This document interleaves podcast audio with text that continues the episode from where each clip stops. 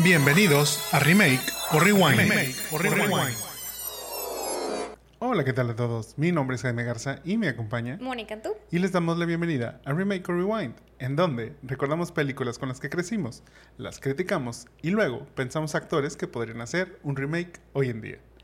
Recuerden que tenemos un capítulo nuevo cada semana y nos pueden escuchar en su plataforma de podcasting favorita como Remake o Rewind. También nos pueden seguir y ver en los Jamones Podcast, ya sea en Facebook, YouTube, Instagram y TikTok. No olviden dejarnos un like y compartirnos si nos están viendo en Facebook o YouTube. Y si nos escuchan en alguna plataforma de podcasting, pónganle 5 estrellitas para poder llegar a más personas. Si ya hicieron todo esto, muchas gracias. Muchas gracias. Antes de pasar a la película de este capítulo, es momento de contarles sobre qué vimos en esta semana para ver si se los recomendamos o no. Obviamente, todo sin spoilers. Moni, ¿de qué nos vas a platicar ahora? Esta semana les vengo a platicar de Past Lives o Vidas Pasadas. Es una chick flick muy profunda que vimos esta semana recomendada por Jaime.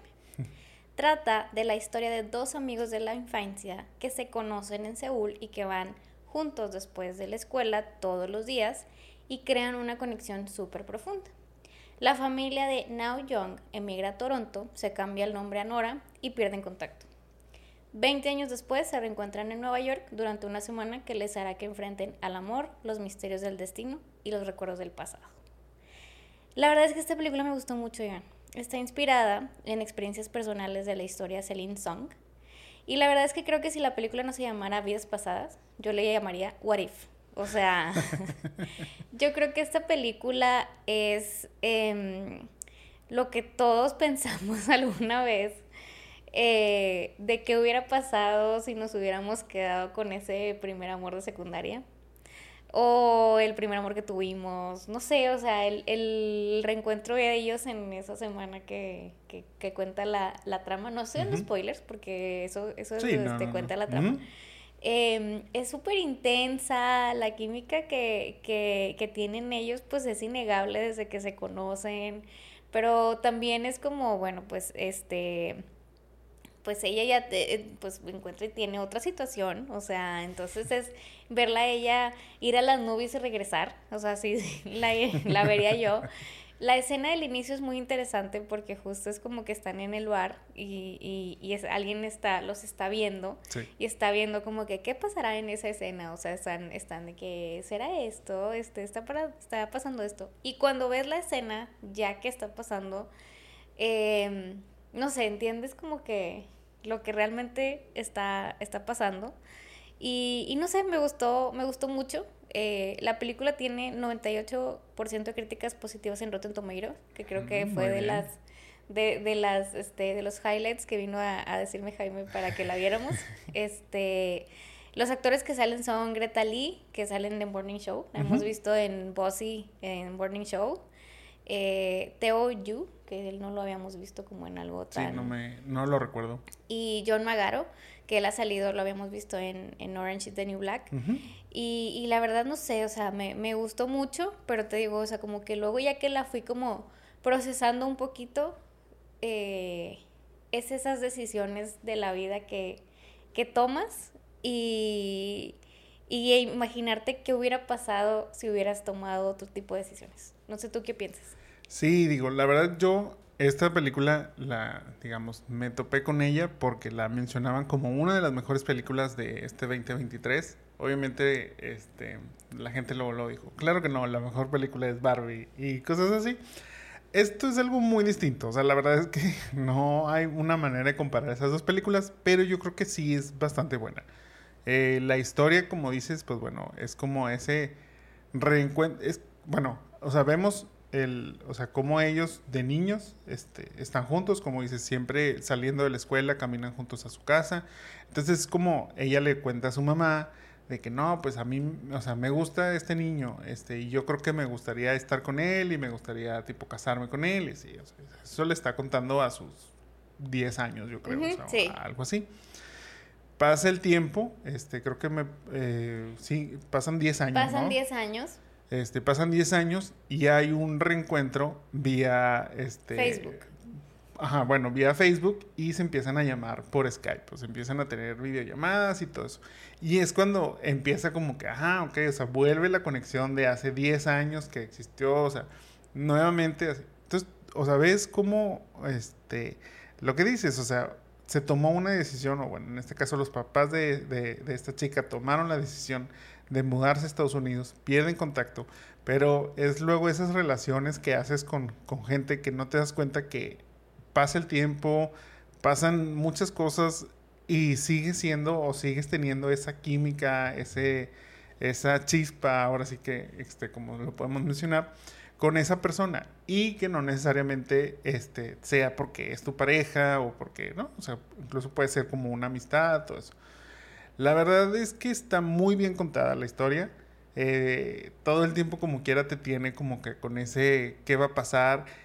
Incluso siento, o sea, no, no sé si tú lo pensaste así, pero por ejemplo en mi caso, yo sí llegué a, sentir como que, ok, o sea, yo también me puse ya a imaginar cómo sería su vida si hubieran estado juntos, si no se hubieran separado, si a lo mejor él le hubiera dicho algo más cuando se despiden la primera vez de niños, porque ya ves que, o sea, se queda como esa pausa que luego te recuerdan este, cuando se reencuentran.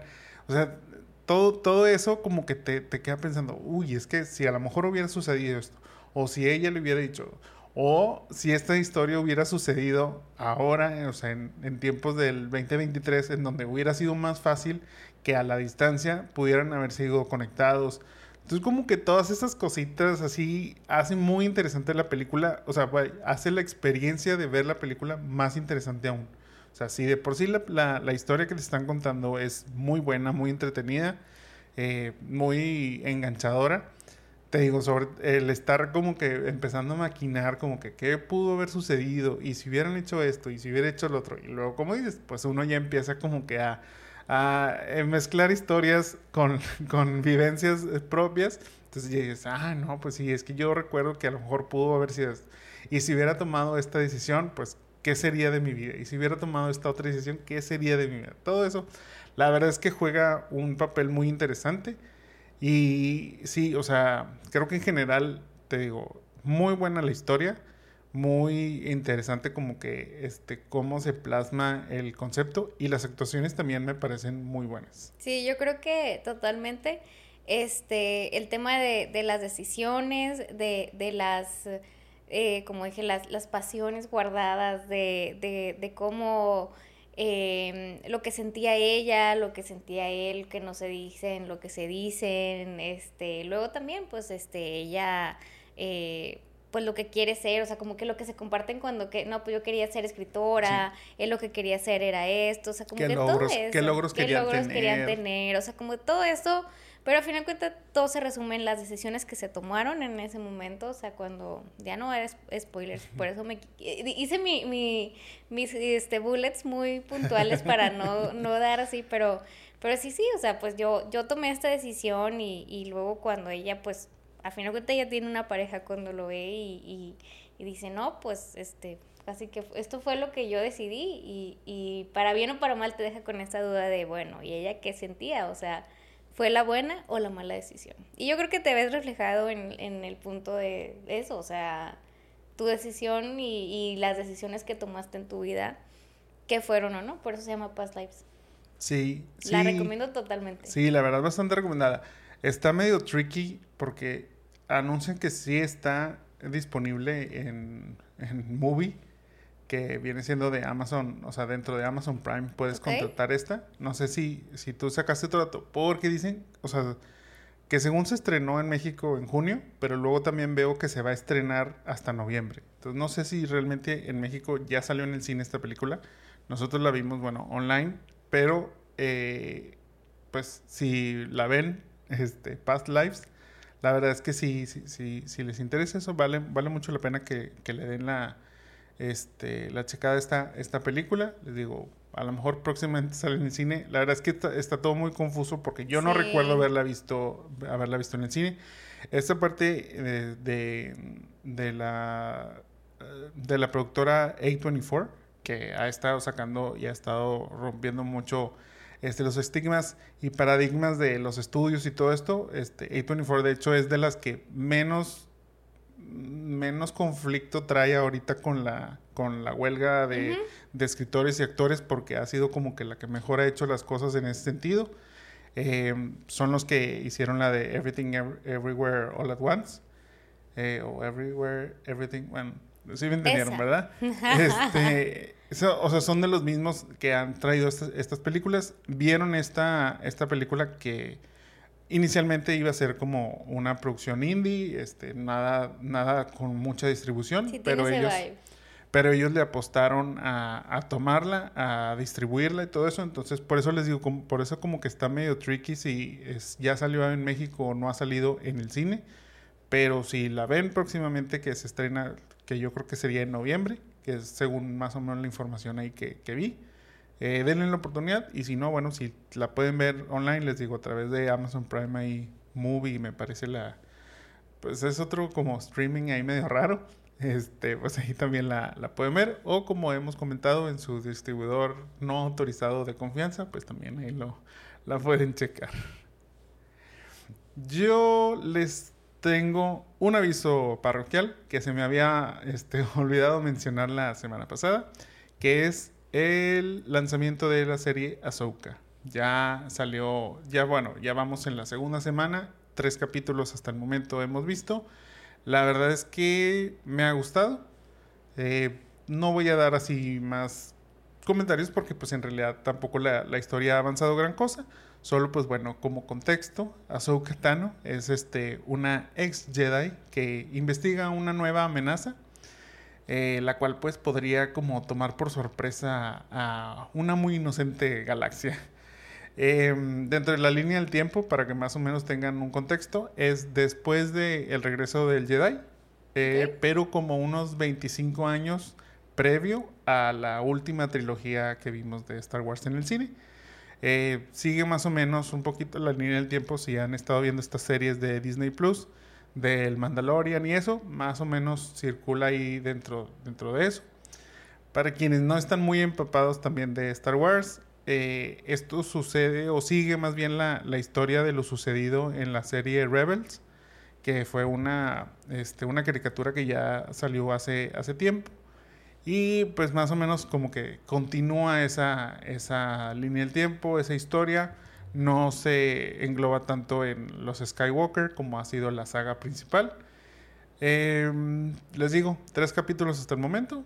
Pinta interesante. Eh, ya cuando termine la, temporada, ya les traeré el resumen completo. Muy bien.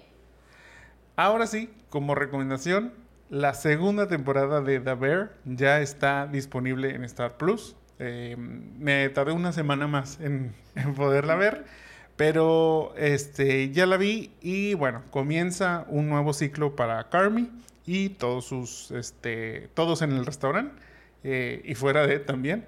David cerró sus puertas y ahora comienza el reto de crear The Bear, que es este nuevo restaurante ya para esta segunda temporada. La verdad es que creo que empezó un poquito, o bueno, la temporada en general, ya lo habíamos hablado de la primera, que, Mónica la sentía como muy estresante, muy, este, sí, o sea, como que todo muy de, de, golpe y demás. Esta yo sentí que estuvo un poquito más, más calmada.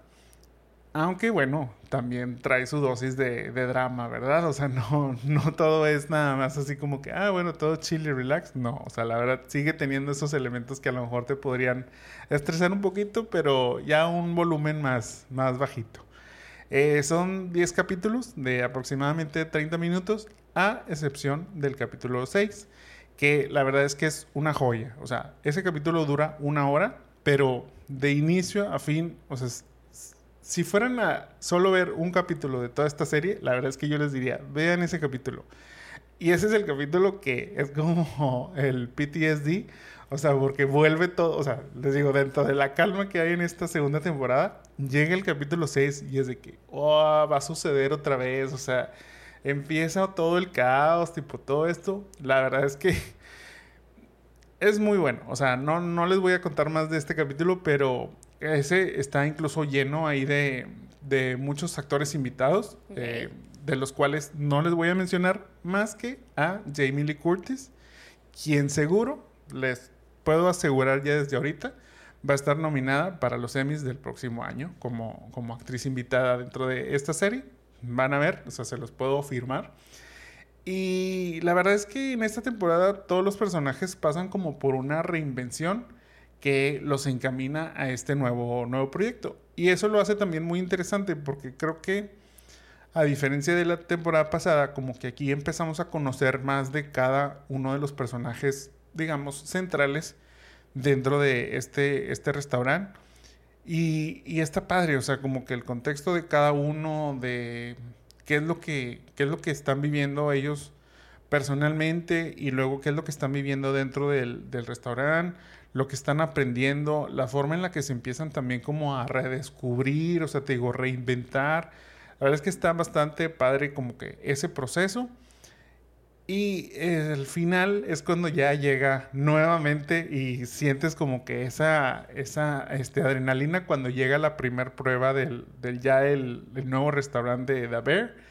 Y es donde otra vez, o sea, viene el estrés, viene o sea, todo, todo, eso que te encantó de la primera temporada, aquí regresa ya, pero en el último capítulo, entonces ya es como que, bueno, yo creo que puede ser un poquito más, este, más tolerable en ese sentido pero la verdad es que, o sea, todos, todos, o sea, es que ese capítulo se deja a todos en el suelo, aun y cuando la prueba, digamos, del el restaurante es todo un éxito. O sea, entonces es muy interesante como ese concepto de lo lograste, o sea, lograste el cometido de toda la temporada, digamos, o sea, lograste lo que estabas esperando, pero no te dejó en el lugar en donde tú querías.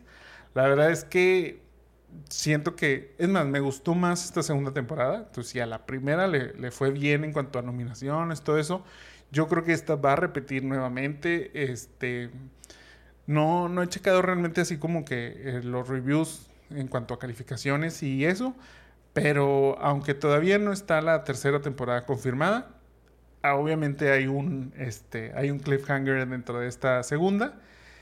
Y yo no tengo duda de que va a haber una tercera. Incluso, bueno, rompió récord de la serie de FX más vista dentro de Hulu cuando se estrenó. O sea, fue, fue la que primero este, agarró, o sea, agarró el primer lugar. Entonces, yo no dudo de que va a haber una tercera temporada. A lo mejor se están esperando un poquito con todo esto de la huelga y demás.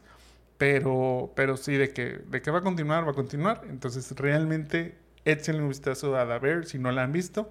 Y si todavía no ven la segunda temporada, no se la pierdan. La verdad es que valió totalmente este, la pena verla, me la eché igual en dos días, o sea, no, no pude parar realmente. Y les digo, ese capítulo 6, joya, joya totalmente. Yo no tuve la oportunidad de verla, este, porque bueno, ya ven que desistí de ver la 1 porque me estresó mucho. O sea, de por Se desconectó desde la primera. Me desconecté de la primera porque este era mucho estrés, oigan. De por sí tengo estrés en mi vida laboral. Normalmente eh, Carmi me, me estresaba mucho. Este, pero sí he escuchado que esta temporada es muy buena. Incluso sí había escuchado comentarios que era mejor que la 1. Entonces, bueno, pues háganle caso a Jaime, véanla. Yo creo que también he escuchado también comentarios de que va a estar nominada. Me platicó algunas cosas, yo creo que, digo, algunas moralejas bastante buenas. Entonces, este, yo creo que sí, véanla y compártanos si les gustaron o no. Sí, sí, chequenle The Bear en Star Plus. ya les iba a decir en Hulu, pero no, bueno, aquí en, en México y Latinoamérica es en Star Plus. Otra de las recomendaciones que les tengo es no estás invitado a mi Bad Mitzvah en Netflix. Esta película eh, sigue la historia de unas mejores amigas, Stacy y Lydia, quienes están por celebrar su Bad Mitzvah, el cual han estado planeando desde hace tiempo. Pero, como todos adolescentes, las cosas no pueden ser tan fáciles ni sencillas, por lo que su amistad se ve amenazada por la popularidad en la escuela y, obviamente, los chicos. La verdad es que esta película es muy buena. O sea, a mí me gustó muchísimo desde que me salió como un, trailer este, previo que te, que te mandé. O sea, yo dije, ah, totalmente, esta es una película que tengo que ver y que sé que me va a gustar. Así fue. Digo, es una película easygoing, pero sobre todo chistosa y entretenida. O sea, está excelente para, obviamente, jóvenes, que es a quien va dirigido este, principalmente, pero para jóvenes adultos e incluso ya adultos adultos, yo creo que también, también nos, puede, nos puede llegar a gustar. La actuación de Sonny Sandler como la hija este, de Adam Sandler dentro de esta misma película, o sea, haciendo el papel en la vida real y en esta película, la verdad es que es muy bueno. La hermana, Sadie Sandler, también este, creo que funciona muy bien. O sea, sin ser ella el foco de la película, porque la principal es, Sony, pero sin ser ella el foco de la película, la verdad es que creo que sus intervenciones son excelentes. O sea, la verdad es que son bastante, bastante destacables. Y en este caso, creo que las Nepo Babies demostraron que saben actuar. Yo creo que, o sea, sí, es muy buena. O sea, me gustó mucho también. Esta sí la vimos juntos. Este, y a mí me da varios, o sea, a mí se me figura que así son en la vida real. Sí. O sea, a mí se me hace que así es la dinámica. Digo, en este caso también sale la esposa, no lo mencionaste ahorita, pero también sale la esposa. No es la esposa de Adam, o sea, no es la mamá de las niñas, eh, la mamá es Irina. Sí. Este, pero sale la mamá como la mamá de la amiguita. Pero yo creo que la dinámica de Adam y las niñas, así es. O sea, totalmente. Aparte se parecen un chorro. O sea, se parecen un chorro a él y yo creo que él no estaba actuando con sus hijas. O sea, creo que así se comporta con ellas. Este, creo que la, la Sony, que es en este caso la, la principal, así es, así como toda este de drama y así. Y la que interviene con sus intervenciones, siento que es, Adam Sandler niña interviniendo cuando algo pasa. O sea, este, creo que eh, me gustó mucho en general. Eh, creo que está easy going, creo que va súper targeteada y creo que va para toda la familia. Sí, sí, la verdad es que, digo, obviamente es como para, para jóvenes quienes están como que en esas etapas de, teenagers. Digo, en este caso habla sobre un bad mitzvah, pero yo creo que lo podemos trasladar muy bien a México, una fiesta de 15 años, todo eso, entonces para que más o menos como que se dé la idea de eh, eh, qué edades son a las que va dirigido, pues es a esos este, adolescentes, digamos, en sus 13, 14, 15 años, en donde empiezan, pues, todas estas cosas ya que para ellos son el fin del mundo, pero en realidad tú dices, no, o sea, esto apenas va empezando, hijo, no, no sabes lo que te espera realmente. Eh, curiosamente también de lo que veíamos es que esta es la mejor, o sea, la película mejor calificada en la cual Adam Sandler ha aparecido.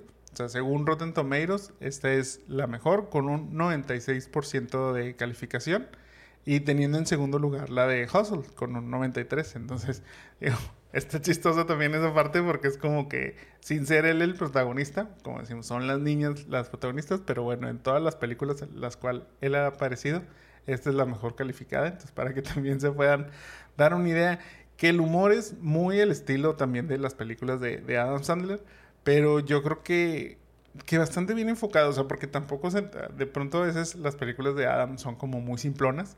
Este, y esta no la sentí así, o sea, aunque era una comedia y, y, había como que este, todo, este, todo este drama, pues sí, no, no sentí que fuera así como que, ay, o sea, está como el, el chiste fácil y cosas así.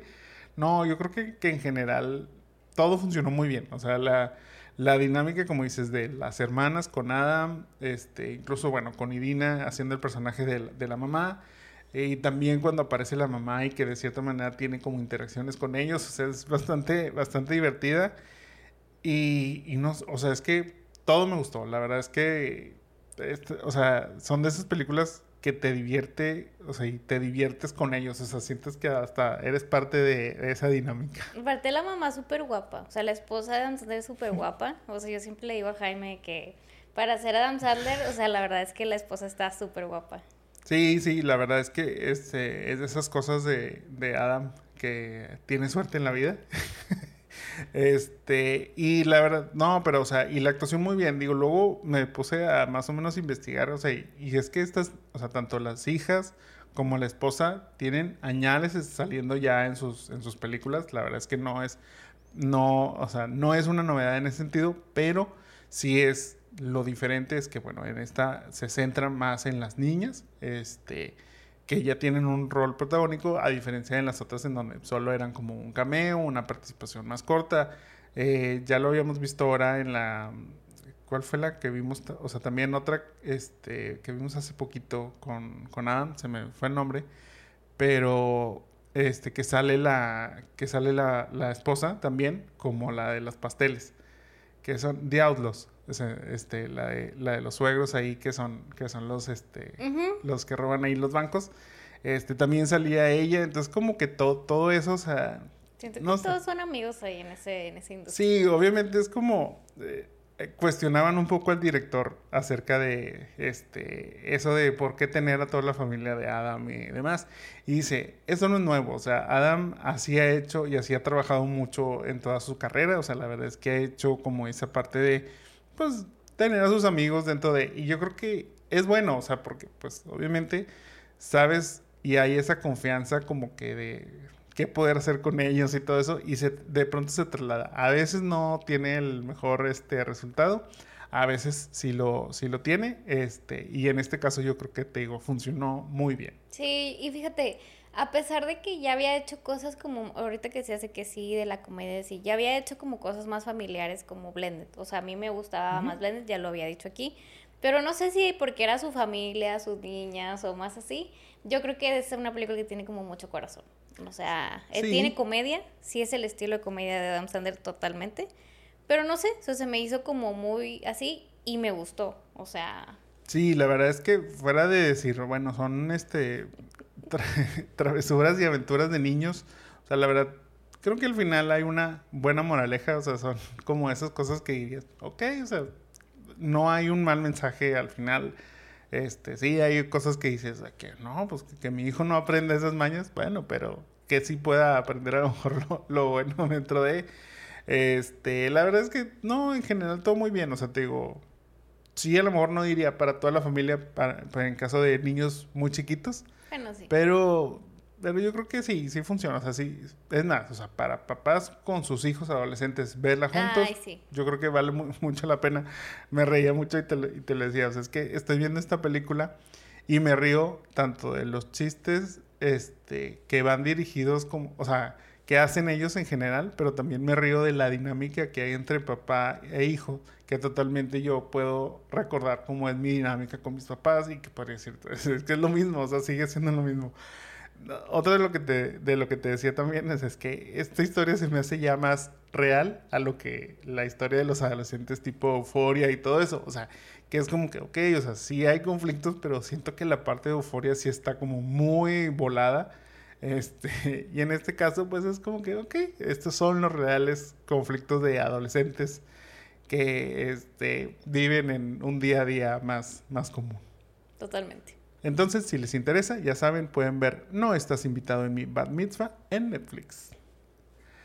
Antes ya de continuar, ahora traemos como una nueva sección, este, a ver qué les, qué les parece, donde vamos a hablar un poquito sobre notas de la semana, no tan importantes ni relevantes, pero que bueno, queremos aquí como quiera platicar un poquito. Una de ellas es que ya nos cancelaron oficialmente The Idol después de su primera temporada. Pretends to be shocked. Digo, yo ni siquiera, es más, ni siquiera creo que llegaron a liberar los capítulos. Creo que la serie era de 8 y se liberaron 6 o algo así. Sí, la recortaron, le recortaron un capítulo, este, o sea, creo que iban a ser 7 y sí la dejaron, la dejaron en 6. Sí, o sea, ya nosotros no la dejamos ver, que vimos hasta el capítulo 4. Acuérdense que yo dejé de verla porque me sentí muy mal después de verla. sí, creo que la dejamos en el capítulo 4. Sí, y el 5 fue el último. No, el 6 fue el último. ¿El 6 fue el último? Sí. Entonces, sí, sí, la dejamos como a dos capítulos. estoy casi seguro de eso. Entonces te digo, según yo, lo dejamos en el 4. Vi después así como que un review de, del final eh, y donde hablaban que sí, que había dejado la serie en un cliffhanger y así. Y es como que, mmm, qué, optimistas de, de su parte. Este. Pero bueno, creo que algo que ya sabíamos que iba a pasar, o sea, es que ya oficialmente ahora sí ya está cancelado. Nunca vamos a saber el potencial de Brittany, ¿cómo se llamaba? Este... De... Ni siquiera me acuerdo cómo se llamaba. se llamaba Josie, o sea, las gatimelódicas o algo así. Nunca vamos a poder saber el potencial de wherever. Este, la verdad es que siento que fue una serie que nació muerta. Sí, ahí tuvo muchos, este, no sé, como que cambiaron la, dirección, metieron a este chavo de Euforia, quiso darle un giro totalmente distinto a la serie y ahí y fue siento donde, que Abel tuvo mucho que ver. I'm sorry. Pues creo que sobre todo fue porque le metieron más protagonismo a su personaje, entonces no, no fue del mayor agrado del público. Entonces bueno, pues ya, ahora sí oficialmente ya podemos este, darle las gracias a The Idol. Sí, digo, por ahí vi un meme donde precisamente decía de que muchas gracias por todo, Abel, te irá mejor en la música. Adiós. Totalmente, ya, bye. Y hablando de series canceladas, otra también que fue revuelo estos días fue que ya cancelaron How I Met Your Father, Pretends to be Chuck, parte 2. Sí. Tampoco la terminamos. No, este, sí, sí le empezamos, pero ya nos fue difícil continuar con esta segunda temporada. Este, pues sí, digo, también yo creo que es algo que se veía venir. Ahora, estas cancelaciones y todo eso empiezan a achacarle un poquito la culpa a la huelga de escritores, que como pues se va a alargar todo este proceso, pues ya mejor están decidiendo terminar ciertas series que no les ha ido tan bien. La verdad es que ha sido como una excusa es la excusa perfecta para poder decir, no, ¿saben qué? Este, ya estas que en plano sí no valían, ya las empezamos a cancelar y así. Creo yo que le fue bien teniendo una segunda temporada. Este, yo sí sentía que a lo mejor no, no lo libraba. Pero se nos ganchó Hillary ahí en, en redes, este, precisamente en una, en una nota donde, este, de Variety, en donde publicaban que, que se cancelaba. Oigan, un chavo ahí cualquiera con este. Era- followers. sí, aparte era una cuenta de camiones, o sea, ni siquiera era de una persona, ¿sí? O sea, el chavo puso, puso de que no, pues la verdad es que esta serie está súper cringy, no sé qué, que qué bueno que ya la cancelaron, da, da, da. Pues no, creen que la Hillary le respondió, pero su respuesta fue peor aún, o sea, le puso de que solo tienes 63 seguidores. Claro que la gente hizo su magia, este, ya la persona va ahí como en 150 seguidores en su cuenta. Pero pues no, nada que ver esa respuesta, Hillary. O sea, es como, ya, déjalo, déjalo morir. Obviamente ahí también pues la gente le empezó a comentar un poquito en contra de decir de que pues sí, o sea, pero si tú con tus dos millones de seguidores, este, si todos esos dos millones hubieran puesto a ver la serie, pues a lo mejor no estaría cancelada y no estarías respondiendo este mensaje. Qué sad.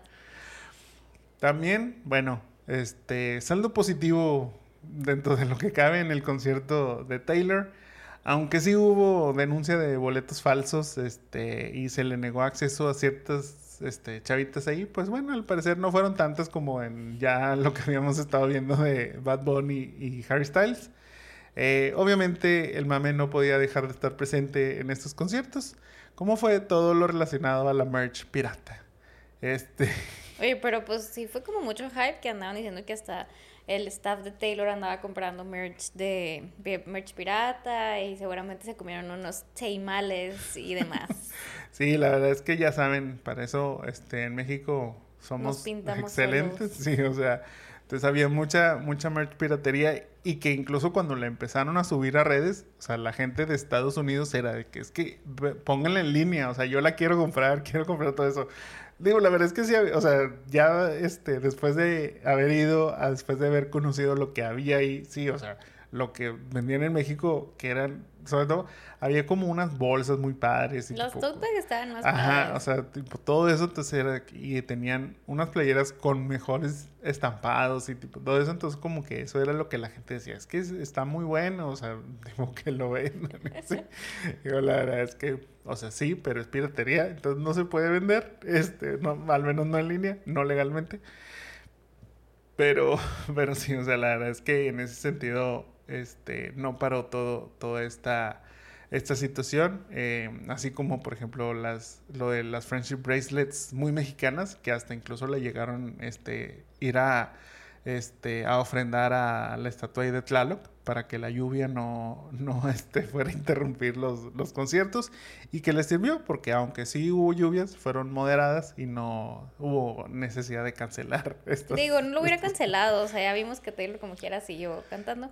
Pero ¿sabes qué, Jaime? O sea, yo recuerdo que en abril que fuimos nosotros al concierto, o sea, si había friendship bracelets y la gente, siento que agarraron un hype, o sea, siento que el...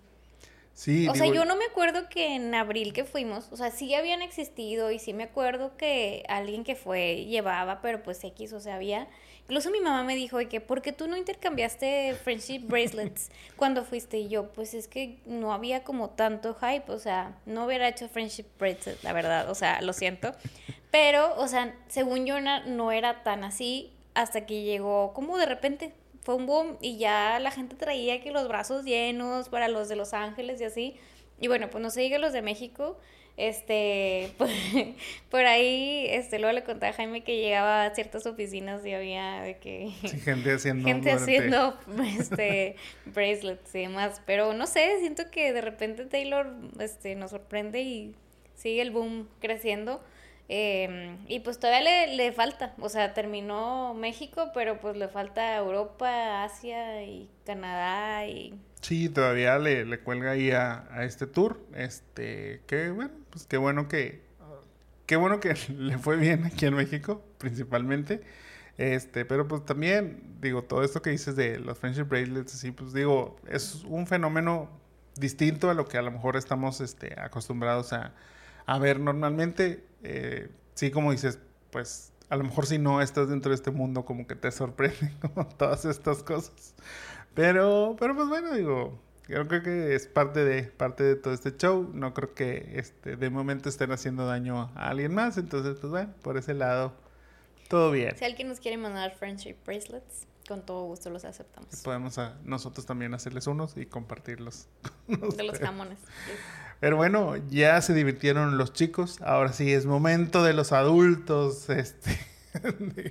Porque en noviembre, pues bueno, ya se viene esta también ola de conciertos de Luis Miguel, eh, RBD y Paul McCartney. Luis Miguel, este, que viene, o sea, digo, obviamente ya empezó su, su gira, pero viene a Monterrey. Y, oye, ¿y cuál irá a venir? ¿Qué A ver, versión ¿cuál de nos Luis toca? Miguel nos va a Este- tocar que venga? Pues esperamos que uno que, que aguante el concierto, ¿verdad? Que Yo no quiero ir vaya- nada más a pararme afuera a ver qué pasa.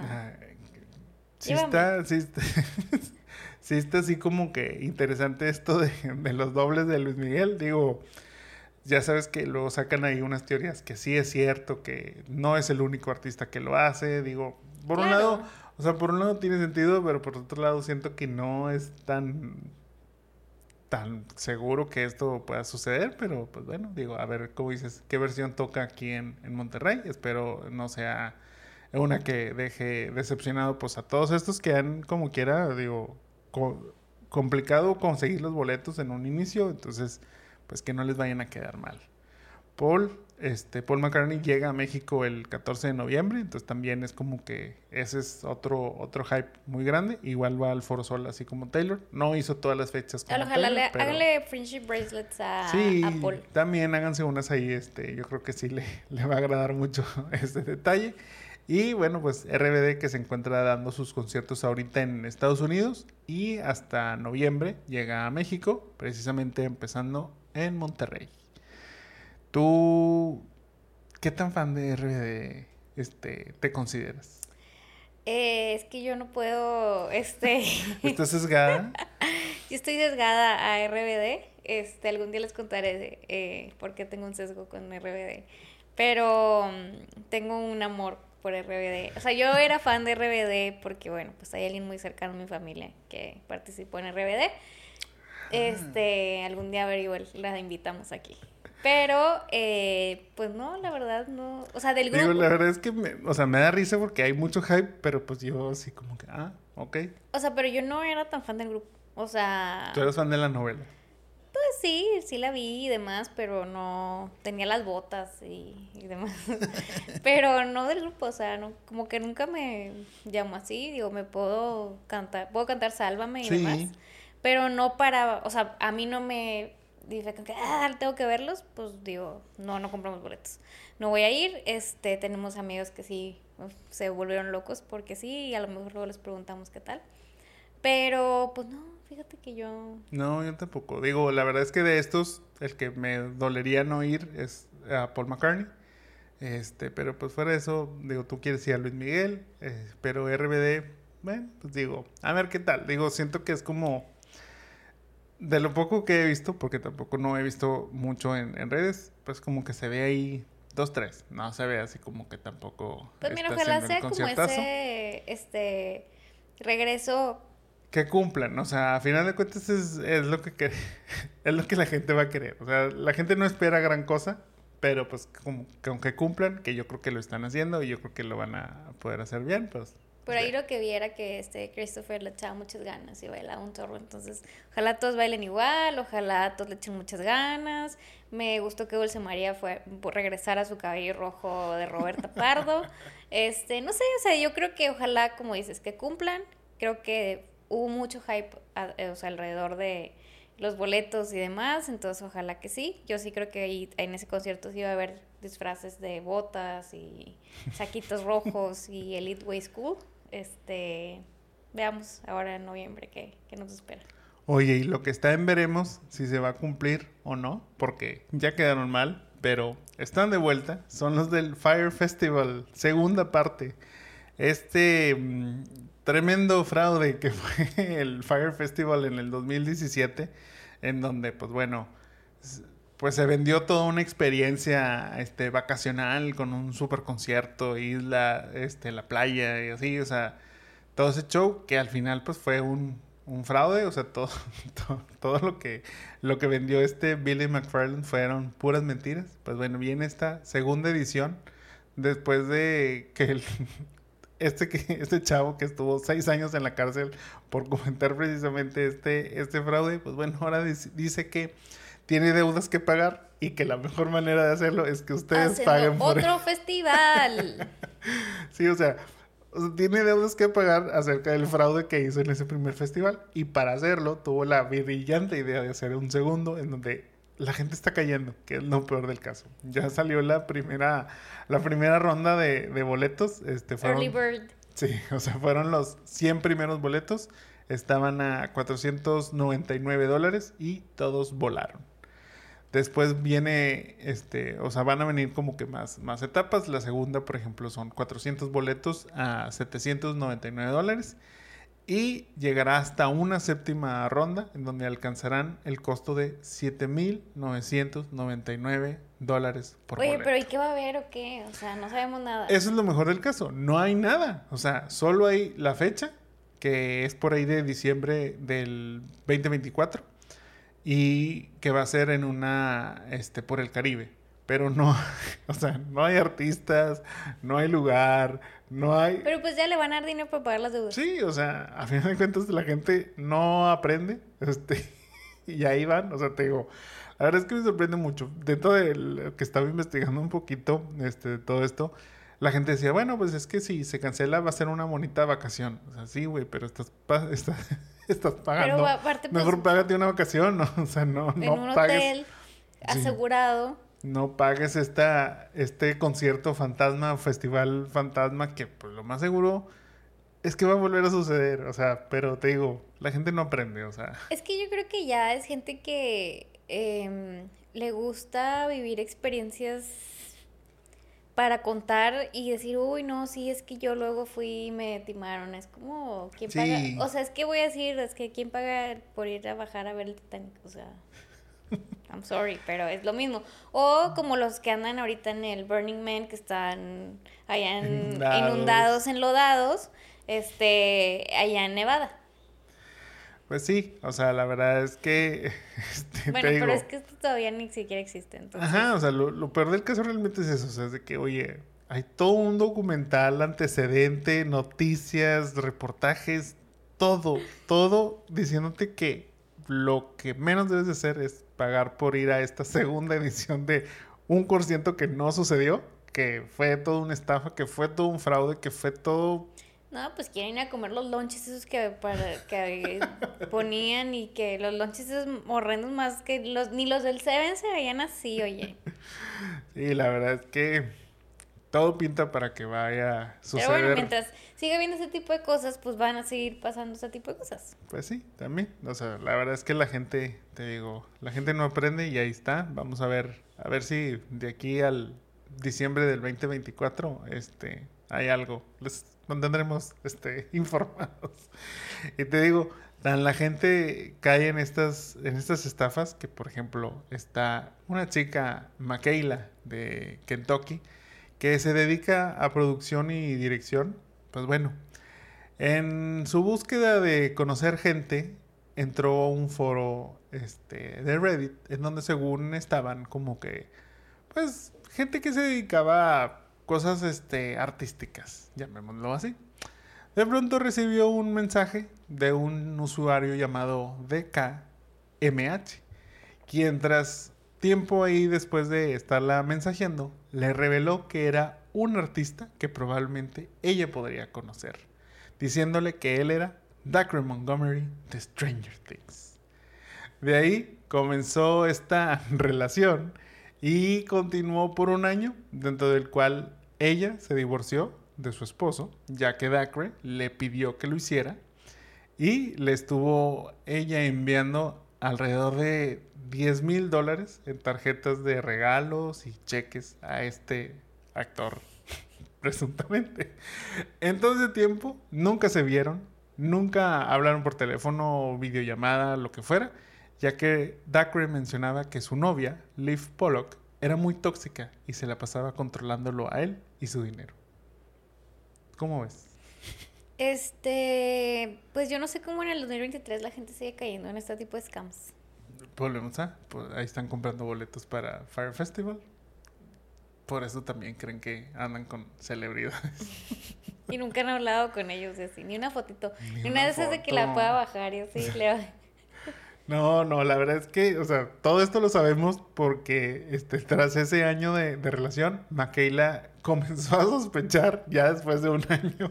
Oye, ni siquiera porque existió Catfish, ni por eso, o sea... Precisamente se comunicó con la gente de Social Catfish, que es este, algo, no lo mismo de MTV, pero sí lo mismo, o sea, en cuanto a que se dedican a lo mismo, y les pidió ayuda para saber si lo estaban engañando o en realidad se trataba de Dacre Montgomery. Me encanta, o sea, me encanta Michaela que, que ella estaba todavía con la, con la esperanza. Según ella, este, él le decía que ya había terminado su relación, este, y que, que ahí fue cuando Michaela revisaba como que sus redes y decía, no, sí es cierto, mira, ya no sube este, fotos con su pareja, este, ya no se comentan entre, entre ellos. o sea, para eso fue muy buena para investigar, pero no fue muy buena para poder definir si le estaban engañando o no. La verdad es que este, esa fue la investigación que hizo ella, pero estos de Social Catfish empezaron a ver como que, ok, o sea, pero dicen, en todo ese tiempo que según ya habían terminado, en todo, o sea, en artículos, en este, posts promocionales, en entrevistas, en todo esto, ellos seguían saliendo juntos, ellos seguían diciendo que se querían mucho, todo esto. O sea, la verdad es que no, no entiendo cómo esta persona este, decidió ignorar todas estas red flags. Pero, o sea, incluso en, el, en la video entrevista que, que McKay tuvo con estos de Social Catfish, ella se la pasaba mencionando a cada rato que sí, es que pasó esto muy raro. Sí, era una red flag para mí, pero independientemente de ello, o sea, ella seguía este, en su relación y le seguía mandando dinero, que, que es lo, sí, aparte, o sea, deja tú, bueno, pues ando con él y así. Pero ¿por qué le va a mandar dinero? Eso es como el red flag mayor. Porque, bueno, según el contexto ahí, es que la, te digo, la novia le controlaba sus cuentas, entonces no podía ver que estaba sacando dinero. Y bueno, Makayla, súper convencida de esto, le empezó a, a mandar todo esto. Fíjate, lo que hacía era que le, según le mandaba gift cards, eh, por ejemplo, le mandaba una de Amazon de 100 dólares. O bueno, este. Y que, que según lo que Dacre hacía, era vendérselo a sus amigos por un precio menor. Esa era la manera en la que él sacaba el efectivo para este, poder hacer todo esto. La verdad es que que no, o sea, incluso la, esta McKay la calificaba, o sea, a su esposo como tóxico, que la controlaba, este, mientras, pero pues ella dejó a Dacre y le dio 10 mil dólares, o sea, ¿quién es la tóxica aquí? Este, yo creo que por algo el esposo la controlaba tanto, porque dijo, no, va a caer mucho ahí en, estas, en estas estafas, entonces yo creo que el real ganador de toda esta situación es el ex. que, se pudo librar un poquito de ella. La verdad es que yo vi el video, o sea, pueden buscarlo ahí en, en YouTube, este, este video de, de la entrevista de, de. Y no sé, o sea, Michaela de pronto actúa como muy segura de sí misma y muy, este, incluso llegando un poquito a ser, este, algo, algo arrogante. Este, y me hace pensar como que o se cree mucho y se está obviamente quedando súper payasa o sí es medio falso este, este show. Pero lo dejo a su consideración. Este, tal vez ella solo quiere publicidad y esta es la manera en la que cree que lo, lo va a lograr de la, de la mejor manera. Es, como que toda su reacción era como que, oye, no, pues sabes qué, sí, sí, sí, este es falso. Y ella así como que, ah, bueno, no, pues ya ni modo, este, lo que sí. O sea, como que, por eso es como que me hace dudar un poco de esta, de esta reportaje, de este caso. Pero, pues ya uno no sabe realmente. O sea, igual sí. O sea, sí lo hizo y a lo mejor dice, bueno, pues ya, o sea. O puede querer publicidad. No sé. La gente es muy extraña. Sí, sí es. Y bueno, este, hablando de señoras divorciadas que andan con famosos, ¿sabías que viene una película la cual se rumora está basada en Harry Styles? No. Bueno, The Idea of You es un libro el cual yo más bien diría que es como un fanfic, pero bueno, pues está publicado y todo, entonces califica como, como un libro. Este trata de una madre divorciada de 39 años, quien tiene un romance con un joven de veintitantos, quien aparte es cantante de una de las boy bands del momento. One Dear, no, perdón, se llama August Moon, el grupo. Ok. La verdad es que el rumor es que la historia está basada en Harry Styles y su amor por las mujeres un poco más maduras, este, como lo fue su relación con Olivia Wilde. No hay una fecha exacta todavía del lanzamiento, pero ya se grabó y vamos a tenerla protagonizada por Anne Hathaway, quien va a ser esta, esta señora, y Nicolas Galitzini. Ah, es este, el príncipe. el príncipe de Red, Bla- ¿qué? Red, Blue, no. Red, Red, white, White, and, and blue. Royal Blue. Este, em, Sí se parece bueno, pues ahí esa va a ser ahí. Este, te digo, no hay una fecha este, exacta, pero se rumora que es para finales de este año y la vamos a poder ver en Amazon Prime. Entonces, bueno, pues ahí también estaremos al pendiente de esta maravillosa idea. ¿Cuántos años tiene Harry? Yo entraría en ese punto de Mm. poder datear con Harry. No sé, habría, que, habría que checar el dato, sí. No, o sea, me da mucha risa estas como de pronto, sea, te digo, para mí esto es un fanfic, yo no sé cómo llegó esto, esta historia a Porque ser... la gente les encanta tener ese tipo de historias. Es como alguna vez dije que Netflix le gustaba hacer este el libro vaquero a la inversa en cuanto a hacía historias para mujeres eh, que pues sí, señoras divorciadas y todo eso y como que esas fantasías de este tener un hombre o incluso eh, desvivirlo de maneras muy muy extravagantes. Pues sí, yo sí la veo y sí puedo datear con Harry. Oye, y hablando de ya última noticia, hablando de este parejas y demás, justo hoy en la mañana, o bueno, o cuando escuchen este podcast, este mm, se me hace que ya Sophie Turner y Joe Jonas ya no soportaron más y hay un rumor de que ya se van a separar. Pensé que ellos eran como más fuertes, fíjate. Pues, esa no, o sea, siempre he pensado que es una relación rara, pero sí me sorprende un poquito. Yo pensé que los primeros en que iban a caer eran Priyanka y Nick. ¿Tú crees? Fíjate, y, y yo, o sea, yo no los veía como tal, pero sí sentía como que de pronto, es que sobre todo lo que siento es que su relación era muy pesadita. Pues es que los dos siento que son Ajá, pesaditos. O sea, partiendo, Pero- partiendo de eso, obviamente. O sea, bueno, sí, ellos eran pesaditos, bueno, creo yo, creemos nosotros que son pesaditos. Este, pero creía yo que Nick y Priyanka, al ser tan diferentes, pudieran haber sido primero los que se separaran. De los otros ni hablo porque siento que son los más normales. No, y aparte ya ellos sí tienen años. pues ya así como 10 años y demás. Este, pero, pues no sé, o sea, bueno, pues se rumora que después de cuatro años, que yo pensé que eran más, pues ya se van a separar. Pues, Se pierde las Jonas Sisters. Ya, mira, la otra que siempre se sentía mal porque era como la que nadie pelaba porque no era la famosa y sentía famoso. Es la que está Entonces- y ya nomás le va a tocar seguir conviviendo con Frank. Bueno, digo, eventualmente yo creo que Joe va a tener este, otra pareja, entonces... Pues sí, pero igual va a ser, puede ser famosa también y va a volver el ciclo. Pero bueno, pues ya, se separan las Jonas Sisters. ¿Qué sabe? ¿Qué te digo? Muy bien, ahora sí, pasemos a la película de esta semana, la cual es Notas Perfectas. ¿De qué trata esta película? Protagonizada por Anna Kendrick, Skylar Astin y Rebel Wilson, Notas Perfectas sigue la historia de Becca, una universitaria de primer ingreso, la cual, renuente a pertenecer a algún grupo escolar, termina siendo parte de las Barden Bellas, un grupo a capela de puras mujeres. Tras un fracaso en su primera presentación, las velas se ven en la necesidad de modernizar su repertorio para así volver a dominar las competencias.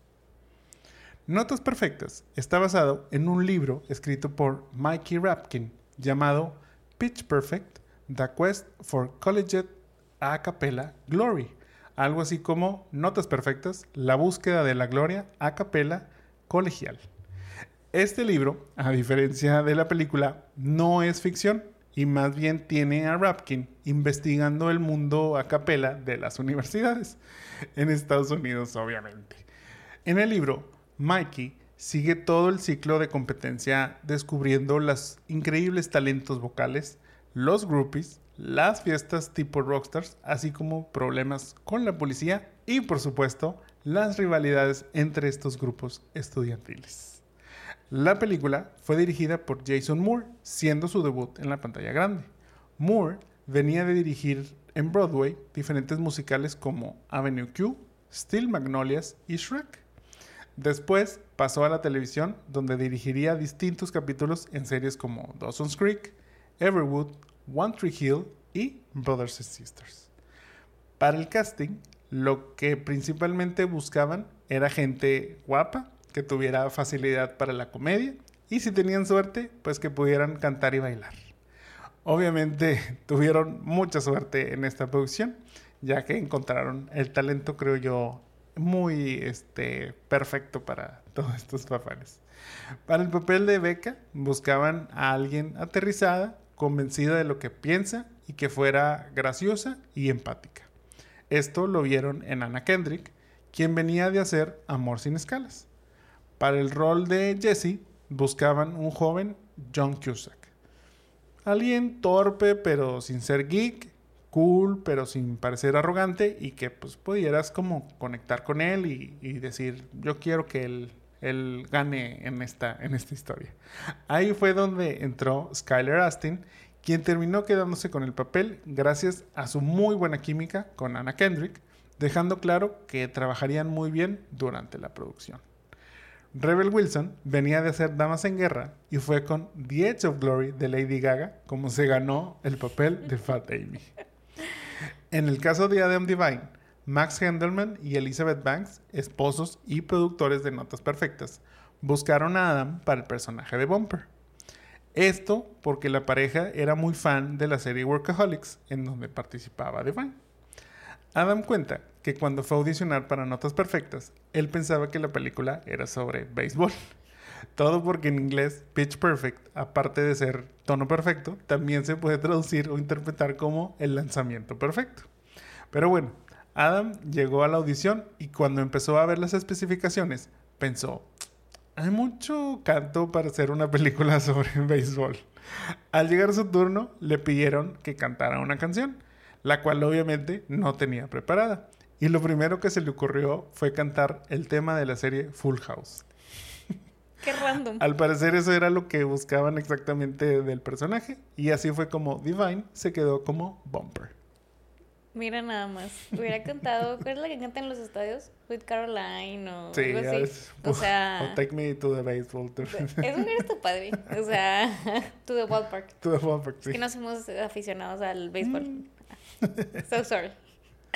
Pero bueno, una vez que estuvo listo el cast, la producción los juntó a todos para un campamento intensivo de canto y baile durante un mes previo al inicio de las grabaciones de la película en Baton Rouge, Louisiana, en LSU, o sea, en la Universidad Estatal de Luisiana. Una vez que ya terminaron la película, pues hicieron una presentación especial para la universidad, eh, para los estudiantes que igual participaron, no sé, de extras o algo así. Y hubo tanta demanda que no hicieron nada más un screening, sino hicieron dos porque se hizo tanta fila que bueno, pues no quisieron que se quedaran unos allá afuera y se la enseñaron allá a todos. Yo creo que ah. todos querían ahí verla y les gustó. Yo creo que fue algo bueno. Sí, porque aparte era ver su campus dentro de esta película que fue donde, donde grabaron todas las escenas ahí y demás. Con todo seguramente era como ahí donde, donde que, en la, en la feria estudiantil, ahí donde iban todos. Pero bueno, Obviamente, en Notas Perfectas, las canciones son parte esencial de la película, pero tú creerás que Cops no estaba dentro del plan. Mm. En un inicio, la canción con la que Becca iba a audicionar era I'm a Little Teacup, haciendo que su audición fuera un poco rara y graciosa. Pero Anna Kendrick interpretó a Cops durante su audición para la película. Y a la producción le gustó tanto que decidieron que esa fuera su audición para pues cuando llega con las eh, velas a, audicionar. La versión de Ana debutó en el lugar número 93 del Billboard Hot 100 y llegó hasta el puesto número 6. Fue tan bien recibida esta versión que Kendrick grabó un video y la verdad es que tiene hasta ya 640 millones de visitas en YouTube. Y yo me acuerdo que esa fue como la versión que más ha gustado, la que hizo ella, ¿no? Sí, o sea, digo, esta según entiendo por ahí, o sea, obviamente ella no inventó esta versión, o sea, la versión ya existía o este mashup, porque es un mashup entre la, este, You're Gonna Miss Me When I'm Gone, se llama, y bueno, esta versión de Cops. Entonces hace un mashup, de ahí fue donde ella lo aprende y fue que lo implementó. Entonces, aparte de copiarse este, la canción, saca un video con lo hace muy bien. lo hizo muy bien. Sí, sí, sí. Digo, la verdad es que creo que, como dices, o sea, dentro de las canciones que hay de, este, en esta película, Cops es como que la que siempre te va a venir a la mente cuando piensas este, en Pitch Perfect. Entre esa y I Saw the Sign. Sí, bueno, también. Pero bueno, otra de las curiosidades en cuanto a las canciones de notas perfectas es que en el riff off que tienen llegaron a cantar 17 canciones diferentes, pero por cuestiones de tiempo solo se incluyeron 8. Algunas de las categorías que había en la competencia eran canciones de Michael Jackson moreno, canciones de Michael Jackson blanco, canciones choteadas de los Black Eyed Peas, canciones que arruinó Glee, canciones de mujeres en los ochentas, canciones sobre sexo. Estas dos últimas fueron las que vimos dentro de la película. Dentro de las canciones que cantan está la de S&M de Rihanna, la cual es cantada por Esther Dean o Cynthia Rose en la película, ya que en la vida real es cantante y compositora, siendo S&M una de las canciones que ha escrito en su carrera. Ah, mira, oye. Bastante bien que cantaba. Sí, sí, sí, dijo. Yo no sabía eso, fíjate, o sea, no sabía que ella era compositora y mucho menos que ella había compuesto esta canción. Y ahora que vimos el rewatch dije, mira qué bonito canta. Notas Perfectas costó 17 millones de dólares y logró una taquilla total de 115 millones de dólares, siendo de las películas de comedia y música la tercera más taquillera detrás de Notas Perfectas 2 y La Escuela del Rock. Mm. En Rotten Tomatoes tiene 82% de críticas positivas y 83% por parte del público. Mi amigo Roger Ebert le dio dos estrellas de cuatro destacando la actuación de Rebel Wilson, pero diciendo, es una película de baile y canto para los de veintitantos alrededor de grupos de acapella rivales. Es más interesante que un duelo de cuarteto de cuerdas, aunque según el cuarteto de cuerdas interpretaría mejor material. ¿Tú crees? Siempre tiene como comentarios como bien randoms. Sí, sí, como que digo... Siento ah. que le gustan las cosas, pero como que no los quiere admitir. Entonces es como que sí me gustó, pero se me hace que no tanto. ¿no? Yo siento que como que siempre quiso ser muy, o sea, muy intelectual. Y entonces es ahí donde hace como estas analogías y estas comparaciones, como que muy, este, no sé, este, sí, o sea, te digo, como que él se ve más, más allá del bien y el mal y por eso como que da estos, estos comentarios. Tal vez. Pero bueno, eso dijo la crítica, eso dijo Roger Ebert, eso dijo también el público. Tú, Moni. ¿Qué opinas de Notas Perfectas? Yo opino que... Mm, no me acuerdo cuándo vi esa película, Luego En el 2012, 2013 probablemente. No la vi en el cine. Antes no. Este, no tengo como algún recuerdo memorable de esta película. Probablemente la vi contigo en alguna parte, como, pero ya como en la tele o algo así. Y no sé, se me hizo como divertida, entretenida. O sea, yo, este, como que no, no soy tan fan como de los grupos musicales. Ahorita igual Jaime va a decir una experiencia y a lo mejor él sí, porque a él sí le gustaban esas cosas en la escuela. Pero este, yo me acuerdo de la canción Catchy de Cops, precisamente. Por eso no podía creer que no estuviera como en el plan inicial. Y pues no sé, creo que está entretenida, creo que es este vivencias de gente high school, este, o en universidad, en grupos rivales y demás. Este, y, y bueno, pues luego creo que fue tan exitosa y gustó tanto que pues hicieron la 2 y la 3, que siento que no me gustaron tanto como la 1, Ujú. porque no tienen como la misma esencia, son entretenidas, pero creo que la 1 es mi favorita. Sí, mira, obvio, bueno, a mí, o sea, full disclaimer, a mí me gusta mucho este, esta película. La, incluso viéndola ahora, la volví a disfrutar bastante, o sea, pero lo que más me gusta son los números musicales. Tal como dijiste, yo soy muy fan de todo esto de el teatro musical, tipo, este, y, todo eso, digo, la música en general, pero en este caso, pues yendo a un este, contexto estudiantil y tipo todo eso, pues bueno, este tipo de grupos, este, ensambles, eh, digo, obras de teatro, musicales, tipo todo eso, eso me, me encanta.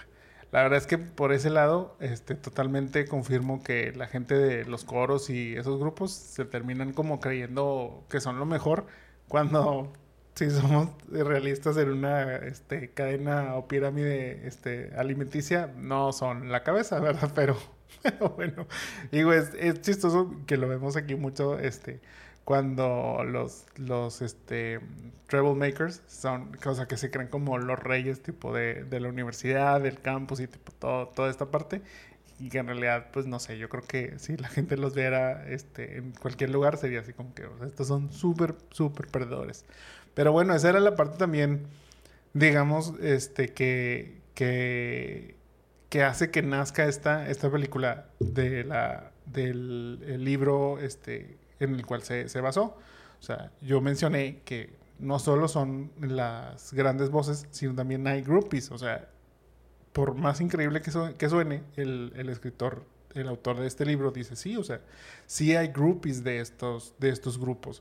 O sea, sí hay gente que lo sigue, sí hay gente que se vuelve muy fan de todo este concepto. Y bueno, sí lo, lo puedo, este, lo puedo ver y te digo, es esa parte que pues ayuda a alimentar mucho el éxito. Ahora en Estados Unidos, bueno, se lleva este concepto a algo más, más competitivo. Es como, y te lo dije en este momento, o sea, yo es que yo, o sea, esta película para mí también es como ver este eh, Bring It On, pero pues en el mundo, en el mundo del- de, de la capela, o sea. Y es eso, a final de cuentas hay una competencia final que se hace en este en la película que este, es el, el- el concurso al que llegan ya a la competencia este al- de canto en donde son diferentes universidades, incluso en este caso son de la misma universidad, son dos grupos rivales.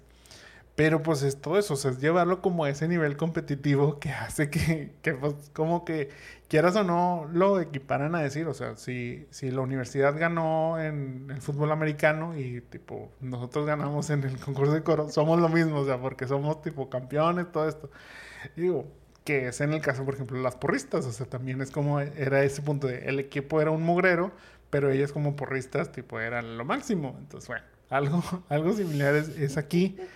También creo que ayudó mucho, aunque se burlan obviamente, pero pues ayudó mucho que venía de esta corriente de Glee, que puso también muy de moda este, este concepto de los grupos a capela, en las competencias, pues hacer covers de canciones, tipo todos estos mashups, toda esa parte.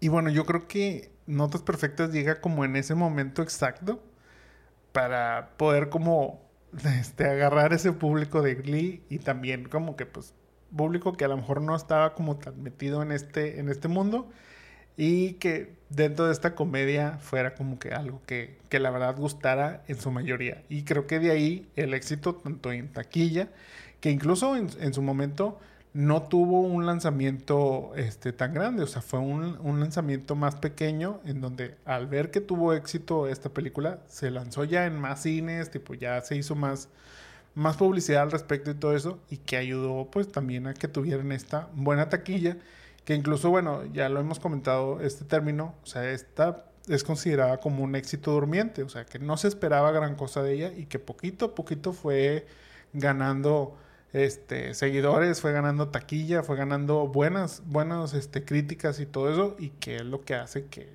terminó siendo un éxito cuando a lo mejor no esperaban gran cosa de, de esta idea, pero pues bueno, de ahí se lanza una franquicia, porque no solo tenemos Pitch Perfect 2 y Pitch Perfect 3, también ya había mencionado en un, este, en un capítulo este, anterior que Adam Devine está en una serie llamada Pitch Perfect Bumper in Berlin, que sigue, bueno, la historia de Bumper después de este, ya eh, un tiempito de, pues, todas este, estas películas, en donde le, lo buscan en Alemania porque pues al parecer es una sensación viral por allá de un video musical que ya había subido, entonces va para allá para como que promocionarse y a lo mejor ahora sí ya tener una, carrera musical. La verdad es que vi esta serie y, modestamente me gustó. O sea, no, no es así como la serie, pero creo que está entretenida. Sigue muy bien como vibes de Pitch Perfect, o sea, como que no, no sale, digamos, del molde de cierta manera, aunque sí es una historia que no está tan relacionada, digamos, a lo que hemos visto en las, en las películas.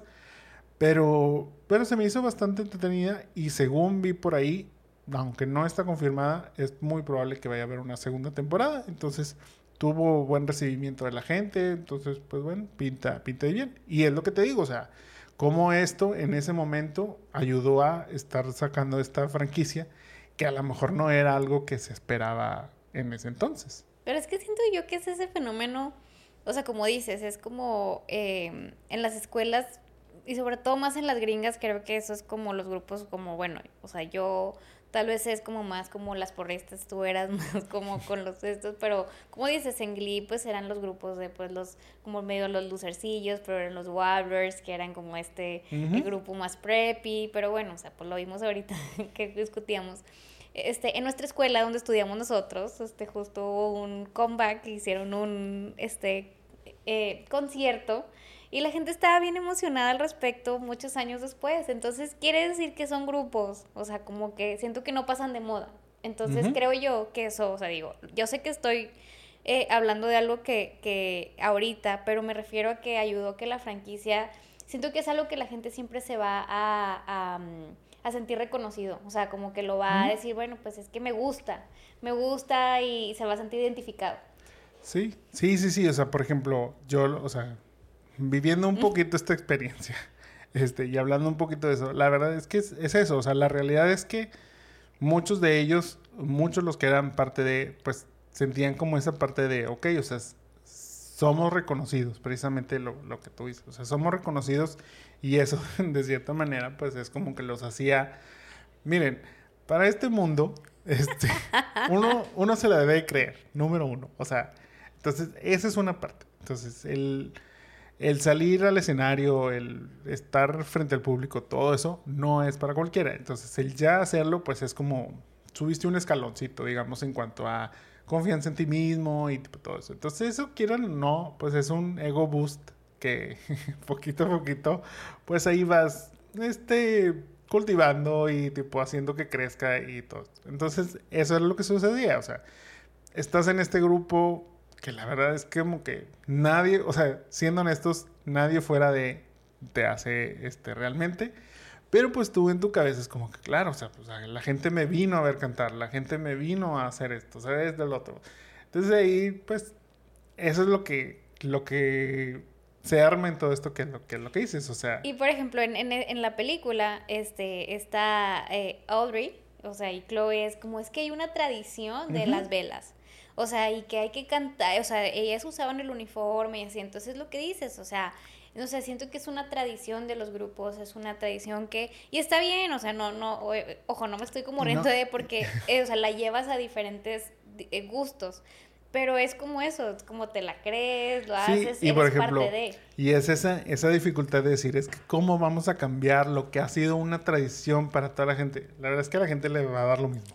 O sea, al final de cuentas, digo, la gente quiere entretenimiento, mientras le des entretenimiento, creo que lo va a comprar. Traigas el uniforme, cantes este un rap, eh, o, eso, eso. Ajá, o sea, o una canción de los 60 este, da lo mismo. O sea, la verdad es que en ese sentido, pues no, no cambia. Digo, te digo, todo este mundo es muy, muy, este, muy diverso, muy interesante de cierta manera.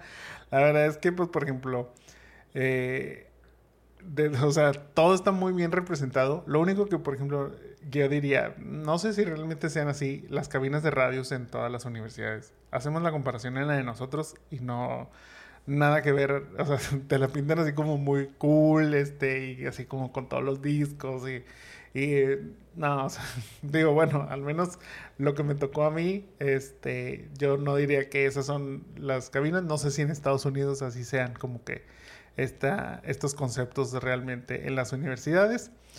Pero, por ejemplo, algo que sí, totalmente, eh, yo también conocí a la clásica que no podía cantar porque tenía los nódulos, así como, como en, en la película. Y te digo, es, esa, es eso donde a mí me da mucho, o sea, me gusta mucho esta película y me da mucha risa las cosas que suceden porque, aunque luego parece así como que, no, pues todo es ficción o todo es por parte de, no, o sea, la verdad es que está muy bien representado, o sea, está... Sí, sí está. La verdad es que no, no diría, o sea, todos los estereotipos, digamos, este, están ahí y son los que existen y son los que vemos. Y pues, por ejemplo, eh, eh, está este Ben Platt que pues su personaje es como mago y así. Bueno, pues en la universidad también había el clásico que hacía magia.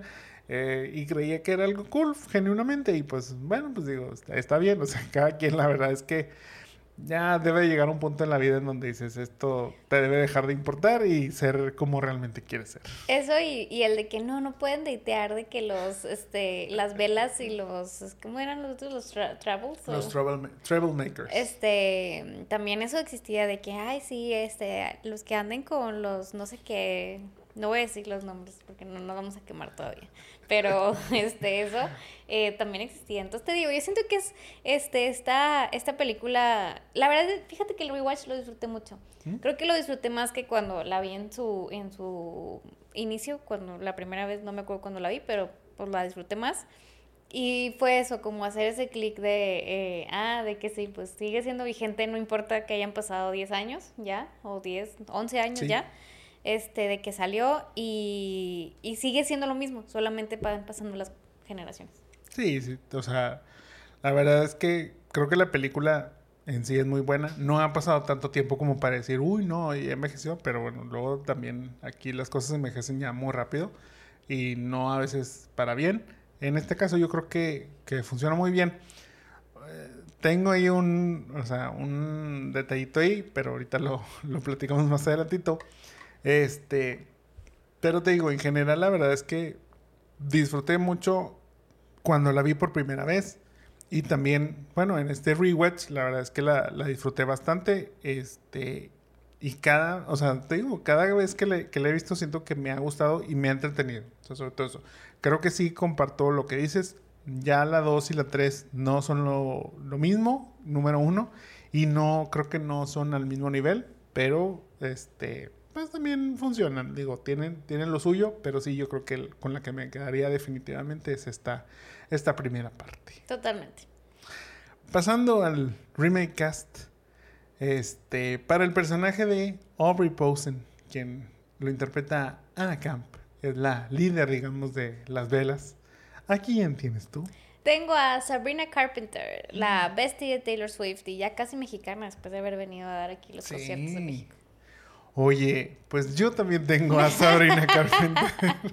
Precisamente Maya Hart de Girl Meets World. Este, o también fue Harper en Tall Girl. Pero como dices, bueno, esta actriz y cantante que, que ahora visitó México junto con, con Taylor. La verdad es que, mm, pues sí, siento que, o sea, es que, la verdad, digo, no sé, o sea, es como, la veo como esa bossy vibe. Sí, es que sobre todo es que tiene voz y vibe. Y tiene la voz para cantar. Entonces, pues, Es lo que ocupamos también para este, para este cast. Para Bumper, interpretado por Adam Devine, ¿a quién tienes tú? Este, este yo creo que no canta, pero bueno, tengo a Noah Centineo, a Peter de All the Boys I Loved Before. ok, ok.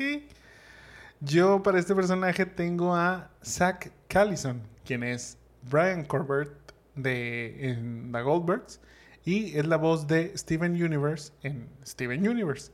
Okay. Este chavo sí canta un poquito, pero aparte, aunque se dedica un poco más al doblaje, también ha hecho papeles, como te digo, en The Goldbergs y pues eh, me gustó y siento que, digo, ya viéndolo físicamente, como que sí podría entrar dentro del mismo vibe que Bumper, que Adam Devine. Pero lo único es que no sé si la parte cómica la dominaría igual, que la verdad ahí sí, este, mérito extra para, para, Adam, que es muy bueno en esta parte y que te digo, en esta serie lo hace muy bien, este, me gustó también su, su interpretación, como que creo que dentro de todos los personajes que podrían continuar una historia, Bumper fue una, una buena elección para, para esto. Está chistoso. Para el personaje de Chloe Beale, interpretado por Brittany Snow, ¿a quién tienes tú? Tengo a Sofía Carson, o casi de Purple Hearts. Ok.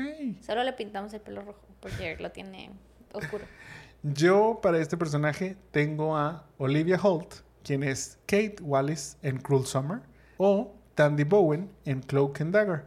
Yo ahí es donde vi a esta chica, este, la verdad es de ahí donde la conozco porque esta Cloak and Dagger era como una de las series de Marvel, pero que no fueron como tan mainstream.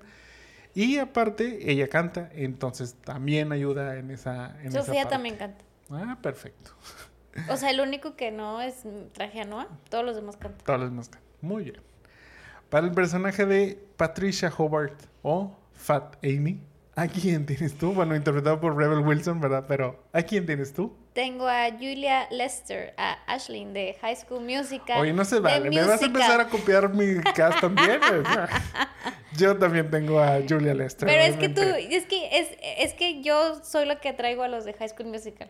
Tú eras lo que. Es, es como tu equivalente a traer a los de Babysitter Club. Ya ves que yo traigo a estos. Nah es que tiene el vibe. Sí, Julia tiene el vibe. Mira, y esa es la crítica que, que, mencioné hace ratito. O sea, lo único es que no sé si el personaje de Fat Amy podría funcionar. Es que este, Fat Amy es como.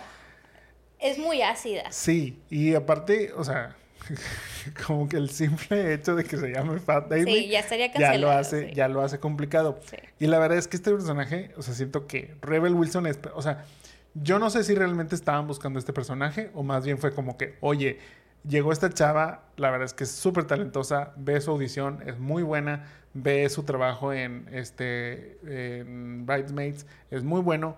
O sea, vamos a hacerle un personaje y pues se va a llamar Fat Damie porque ella es chistosa y es gorda. O sea, entonces es como ese punto. Pero es muy buena. Pero bueno, sí, este, Julia Lester, que también precisamente es, este, ella ha participado como también caperucita en el musical de Into the Woods en Broadway y estuvo nominada a un Tommy, a un Tommy. Y estuvo nominada a un, Tony, este, precisamente por este, por este papel. Entonces, también sabe, sabe cantar. Así como Rebel. Digo, a lo mejor no tan bien. Este, Julia lo, lo haría un poquito mejor, pero bueno, ahí tienen, tienen esa, esa facilidad. Para Jesse Swanson, interpretado por Skylar Astin, este, ¿a quién tienes tú? Otro de mis faves de High School Musical. No, hombre, o sea, ya hacemos lo mismo entonces. Joshua Bassett. No. ¿A quién tienes tú? A Matt Cornett. Ah, bueno, ok, ok, ok. Cambiaste. Sí, a Matt Cornett de eh, A.G. Casewell de High School. Mm, tú tienes a Joshua Bassett. Yo tengo a Joshua Bassett, quien es Ricky, este, también de, de High School Musical, la musical de series, pero pues es igual. O sea, como que creo que tiene ese vibe, o sea, tiene ese estilo de. Mm, como lo mencionamos, o sea, como que es carismático, este, que sin caer como que tan gordo ni ser tan engreído y que pues puedes como relacionarte con él. Y creo que en este caso Joshua entra también en esta, en esa categoría. También en el caso ahí de Matt. De Matt, este, pues sí, sí funciona también como este. Estamos guapo, Matt. Eh, cuestión de gustos. Para Becca Mitchell, interpretada por Anna Kendrick. ¿A quién tienes tú? Tengo miedo de que hayas venido a castear. ¿A un vampiro? Tal vez. Pues Olivia Rodrigo. Olivia Rodrigo también. Y sí, porque en esta parte es como ver el mundo arder, tener a este conflicto. Bueno, en mi caso yo sí haría este triángulo amoroso, volviendo a juntar a Sabrina Carpenter, Joshua Bassett y Olivia Rodrigo. Entonces sería como conflicto en la producción. Pero deja tú, o sea, bueno, conflicto en la producción, porque te encanta ver el mundo arder. Pero el vibe de Olivia Rodrigo, siento que es como Sí. pudiera dar el vibe que en ese momento tenía Anna Kendrick. O sea, que no es como sweet. O sea, nunca, o sea, siento que Olivia nunca se me ha hecho tan sweet.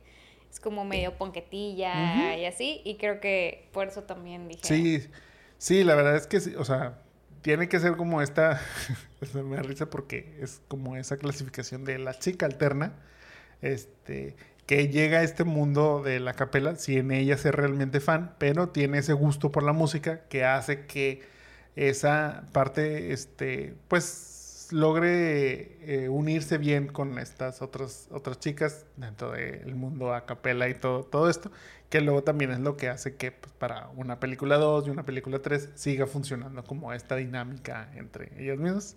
Entonces, pues sí, Oliver Rodrigo este, tendría que entrar para esta, para esta versión. Y bueno, entonces, ¿hacemos un remake o nos quedamos con el rewind? Yo creo que me quedo con el rewind. Yo creo que. O sea, sí podemos hacer un remake, pero not yet. O sea, yo creo que todavía no han pasado lo suficientemente tiempo para hacer Pitch Perfect otra vez. O como le queramos llamar, este, coro perfecto, o coro de la escuela o lo que sea. Yo creo que todavía debo de un ratito más a, a Pitch Perfect y Cops y demás. Me quedo con el rewind. Yo también me quedo con el rewind. Y sobre todo pensando que, te digo, o sea, esta película llegó en el momento perfecto. O sea, creo que había, te digo, había como esa inercia que venía de Glee, como que este tipo de, de pues sí, como películas, series, este, musicales y tipo estas competencias y todo esto. Ahí todo se juntó muy bien en esta época, que a lo mejor es donde ahorita creo que no, no, o sea, sería así como, no, o sea, esto no, no va con la, con la corriente que estamos este, siguiendo ahorita, entonces por ese lado no haría un, un remake, pero la verdad es que también creo que funciona muy bien aún la película, lo que comentábamos, entonces yo no vería por qué y no siento como que haya algo que realmente digas, ay no, o sea, esto ya no, o sea, en 10 años más, este, o bueno, ya son 11, pero en 20 años del lanzamiento o en 30 ya no guste, pues no, o sea, porque a final de cuentas sigue siendo música, sigue siendo este dramas juveniles, tipo todo eso, entonces ahí aparte hay como la nostalgia de las películas clásicas, este las referencias que hacen, tipo todo eso. Entonces, yo creo que esto va a seguir funcionando por por bastante tiempo, entonces no veo la necesidad de un remake. Me quedo con el rewind. Yo también. Muy bien, hemos llegado al final de este capítulo, pero antes de despedirnos, un saludo muy especial a Alex, quien es fan del podcast y que fue quien nos pidió hacer la película de esta semana. Así que, Alex, gracias por seguirnos, escucharnos y escribirnos. Nos tardamos un poquito en, en llegar a, a hacer esa película, pero bueno, cumplimos. Sí, gracias Alex. La verdad es que eh, lo que nos escribiste, la verdad nos, nos inspiró a, a- a seguir mejorando el podcast y, y gracias por ser fan. Ahora sí, ¿vieron Notas Perfectas? Y si audicionarían para estos grupos, ¿qué canción cantarían? Este, ¿Cuál de las tres películas les gustó más también? O sea, o vieron la serie y son fans de Bumper. Recuerden que pueden dejarnos todos sus comentarios en cualquiera de estas redes de Los Jamones Podcast, ya sea en Facebook, YouTube, Instagram o TikTok. Muchas gracias a todos por escucharnos. Esperamos hayan disfrutado del capítulo. No olviden dejarnos un like y compartirnos. También escríbanos sobre qué películas les gustaría que revisitemos o lo que sea que nos quieran contar y recomendar. Con mucho gusto los leemos. Esto fue Remake or Rewind. Mi nombre es Jaime Garza. Y yo soy Mónica Antú. Nos vemos y escuchamos en la próxima. Bye. Bye bye.